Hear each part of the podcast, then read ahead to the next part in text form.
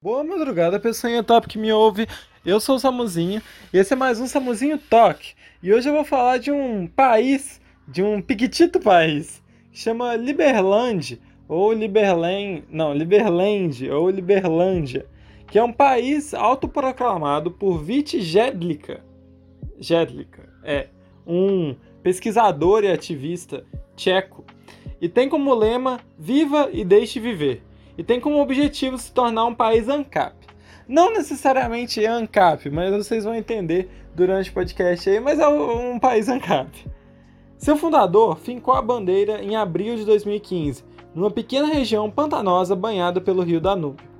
O local tem 7 km que não é tanto, sendo maior apenas que o Vaticano e Mônaco, se for comparar com outros países.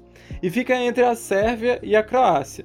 Mas para explicar o contexto dessa proclamação, vamos para um pouquinho de história. A falecida Iugoslávia passou por uma guerra civil que dividiu o país em diversos outros, inclusive a Sérvia e a Croácia, que fazem fronteira e disputam por algumas áreas. Uma dessas áreas é onde o sonho de Vít criar a Liberland nasceu.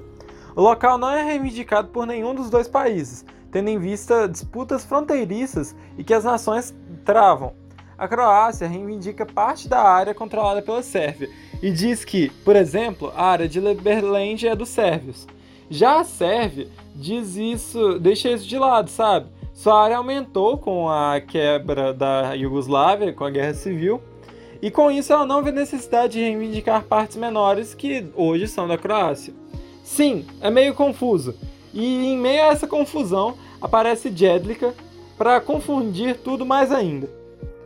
Com base no conceito de terra nullius, um parêntese rapidinho, esse conceito vem do direito romano, das leis romanas, e era quando uma terra não era reivindicada por ninguém, logo você poderia ficar com ela. Você poderia ficar, tipo, reivindicar para você.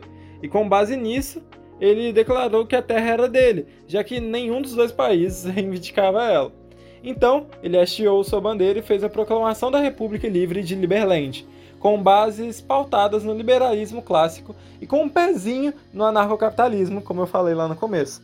O Estado seria mínimo, atuando apenas nas áreas da justiça, segurança e diplomacia. O imposto em Liberland será voluntário, podendo cada cidadão pagar o quanto quiser ao Estado. O projeto de país fez, uma vaquinha e arrecadou dinheiro que, segundo VIT, já é suficiente para tocar um governo. As inscrições para a cidadania no país são feitas pela internet e têm algumas exigências, como ter respeito pela propriedade privada, que é intocável, não ter antecedentes criminais, nem passado comunista ou nazista. Os interessados também têm que passar por uma entrevista e também contribuir com o país de alguma forma.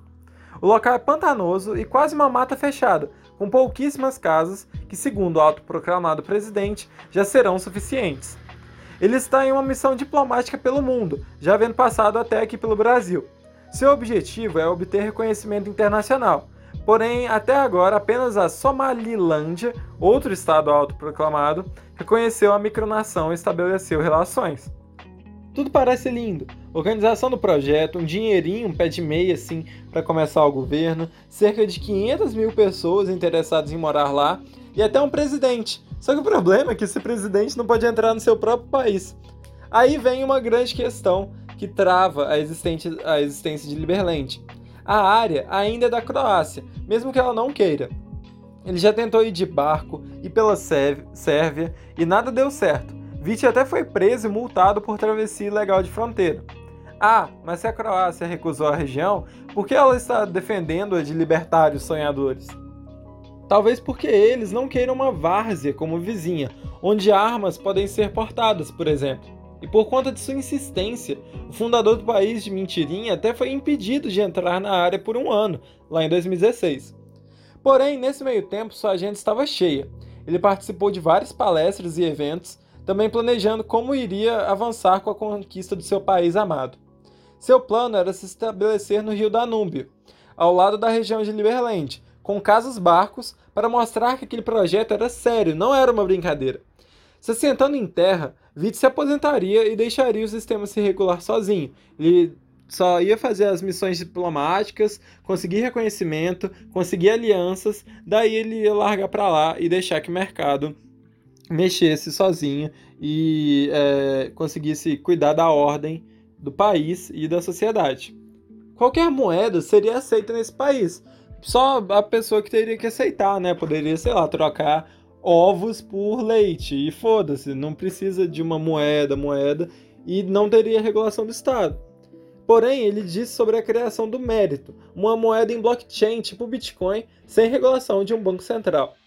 Apesar de todos os pesares, o projeto ainda existe na cabeça sonhadora de Gélica e de outros libertários pelo mundo. Mas assim como esse podcast está chegando ao fim, essa fantasia também está. O conflito da Sérvia e da Croácia não é nem tão velho assim, ainda há abertura para a resolução de seus problemas fronteiriços. E com isso, o sonho liberal da existência de Liberland cai por terra. Não haverá terra para sua existência, simplesmente. Ele não vai ter um local para estabelecer esse pequeno país, porque não vai ter local que não é de ninguém. Não tem mais conceito de terra nullis, porque não tem terra que não é de ninguém. Então, como eu queria que Liberland existisse, sabe? Não porque eu sou um liberalzinho ANCAP, mas como eu queria ver essa sociedade ruir com as decisões tolas que a sociedade e o mercado iam tomar. Ou não, talvez, ou ver esse país florir e crescer, mesmo que fosse improvável, sabe? Talvez essa fantasia chegue ao fim em algum momento e vire apenas uma memória da falha liberal. Mas o presidente, como outros ANCAPs, gosta de dizer que todos os países são fantasias, então talvez a ficção dele também se concretize como realidade. Esse foi o podcast de hoje. Espero que vocês tenham gostado, espero que vocês tenham se informado sobre esse país, entre muitas aspas. E voltem aí sempre que vocês quiserem ouvir o podcast mais top top de Passiri.